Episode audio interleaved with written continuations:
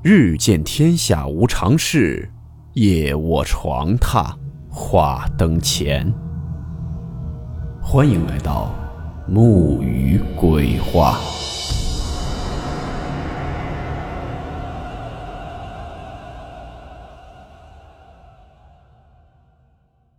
大家好，我是木鱼。今天的故事来自网友蓝魔果儿分享。故事名称：烧血衣。温馨提示：本故事含有未经证实的内容和边缘化知识，部分内容超出普遍认知。如感到太过冲击自己的主观认知，请大家当做故事，理性收听。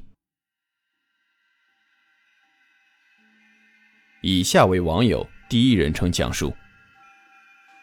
下面我要讲的故事是我读初中的时候，我同学家发生的。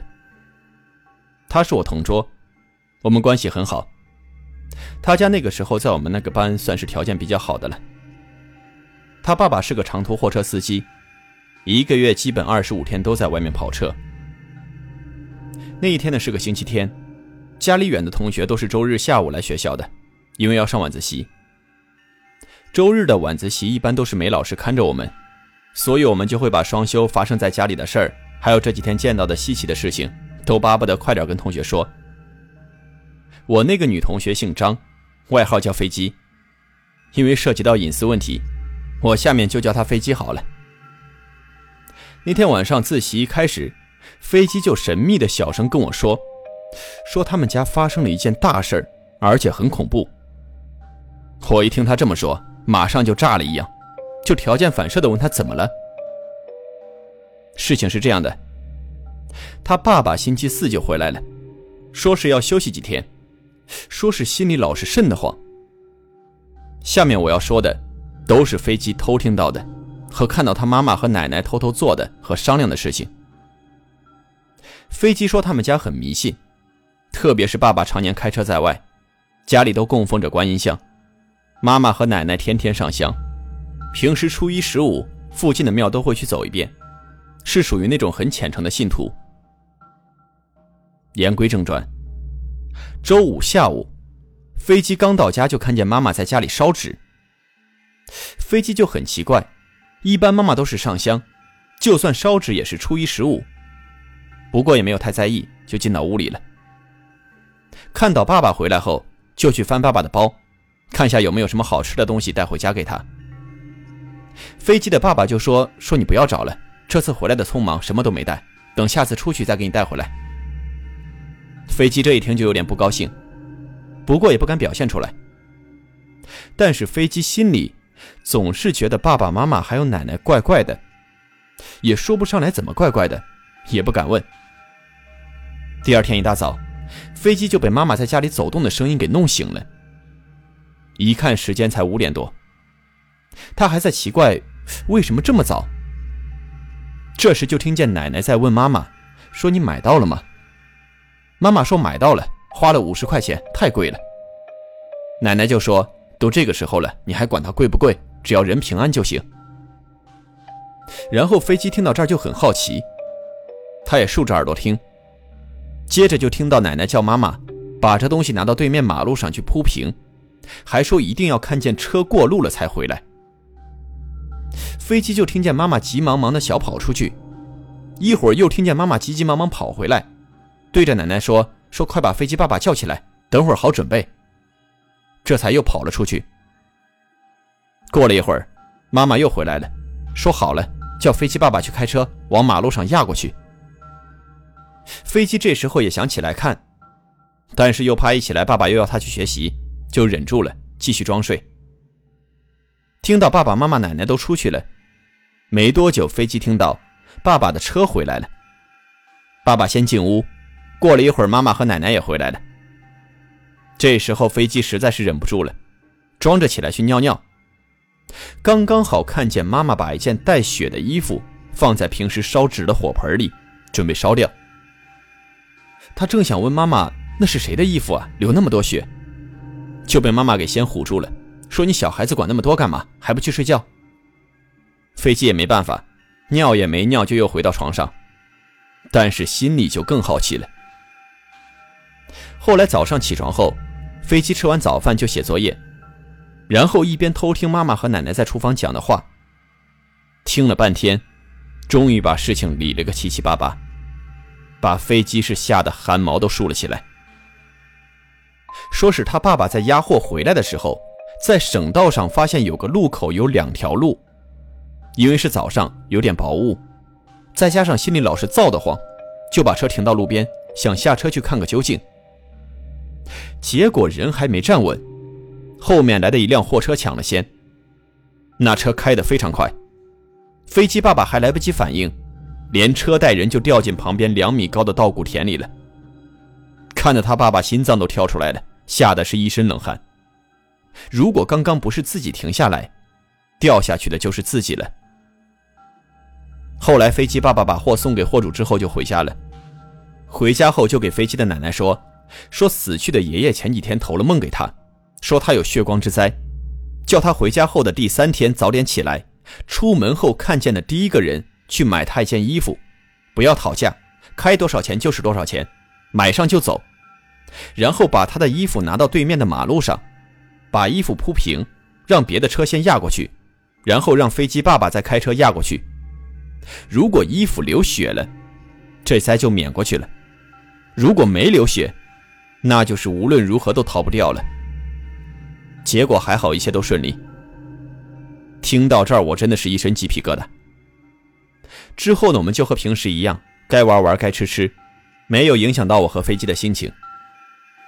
但是过了几个星期，也是一个周日的晚上，飞机又很小声的跟我说，他们对面那条马路上压死了个人，是他们一个生产大队的，他也认识。说是早上挑菜去镇上卖，被车给压死的。我一听头皮都炸了，心脏扑通扑通的跳。说真的这么写吗？飞机还说，而且死的时候，刚刚好是烧血衣的七七四十九天。飞机说现在他都不敢一个人走那条公路了。再说一个是我们家老房子的真实的事儿，很诡异。这件事儿呢，发生在八几年的时候，因为当时我只有一岁多，是后来听我妈妈讲的。我的老家是在一个小镇上，虽然说不上山清水秀，但也安详平静，空气清新。镇子不大，但是白天还是蛮热闹的，特别是赶集，四面八方的人都会汇集到这里，进行各种买卖。但到了晚上，一般在九点后，街上基本都没什么人了。我家的房子呢，就是在镇的中心街上。那个年代的房子不像现在的房子一栋一栋的，而是成排建筑，墙也是木头。房子里主要的大梁都是很大的木头，房顶是黑色的瓦，一片踏一片，所以邻居与邻居之间基本就只隔了道木墙。有时候邻居家要是说话声音稍微大点隔壁的都能听见。而且房顶上要是有个猫啊、老鼠啊在走动，都是能听到的。这一天是夏天的一个中午，妈妈说大概在十二点的样子，她刚抱上我，就听见房顶上有一串拖铁链的声音，就是那种感觉很大的铁链在瓦上拖着走，哗啦哗啦的。当时我爸爸正在厨房里洗碗，听到这声音就愣了一下，马上放下碗就要出去查看，到底是什么东西在房子上拖。妈妈发现我爸爸想出去看。抱着我一个箭步冲上去，一把就拉住了我爸爸。用我妈妈现在的话讲，一辈子都没那么敏捷过，就不准我爸爸出去。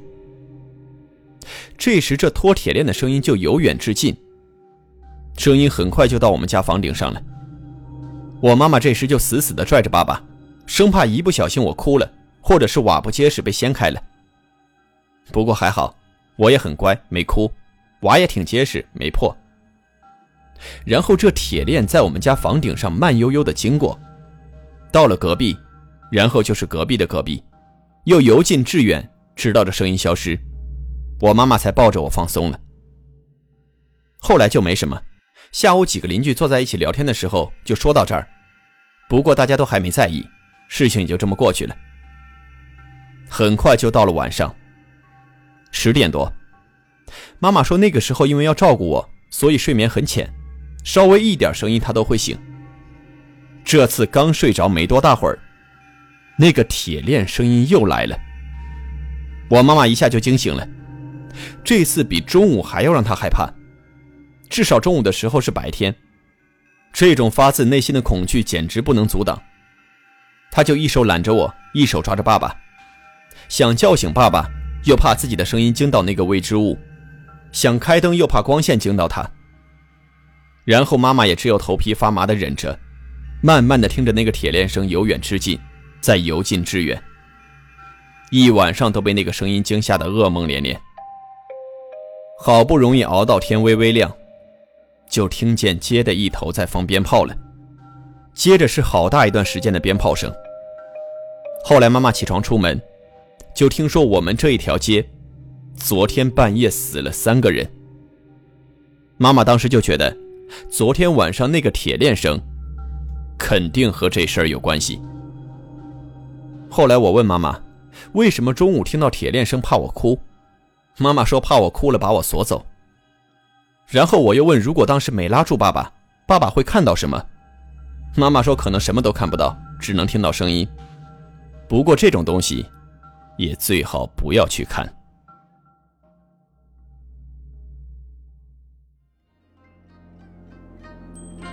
好了。我们今天的故事到此结束，祝您好梦，我们明晚见。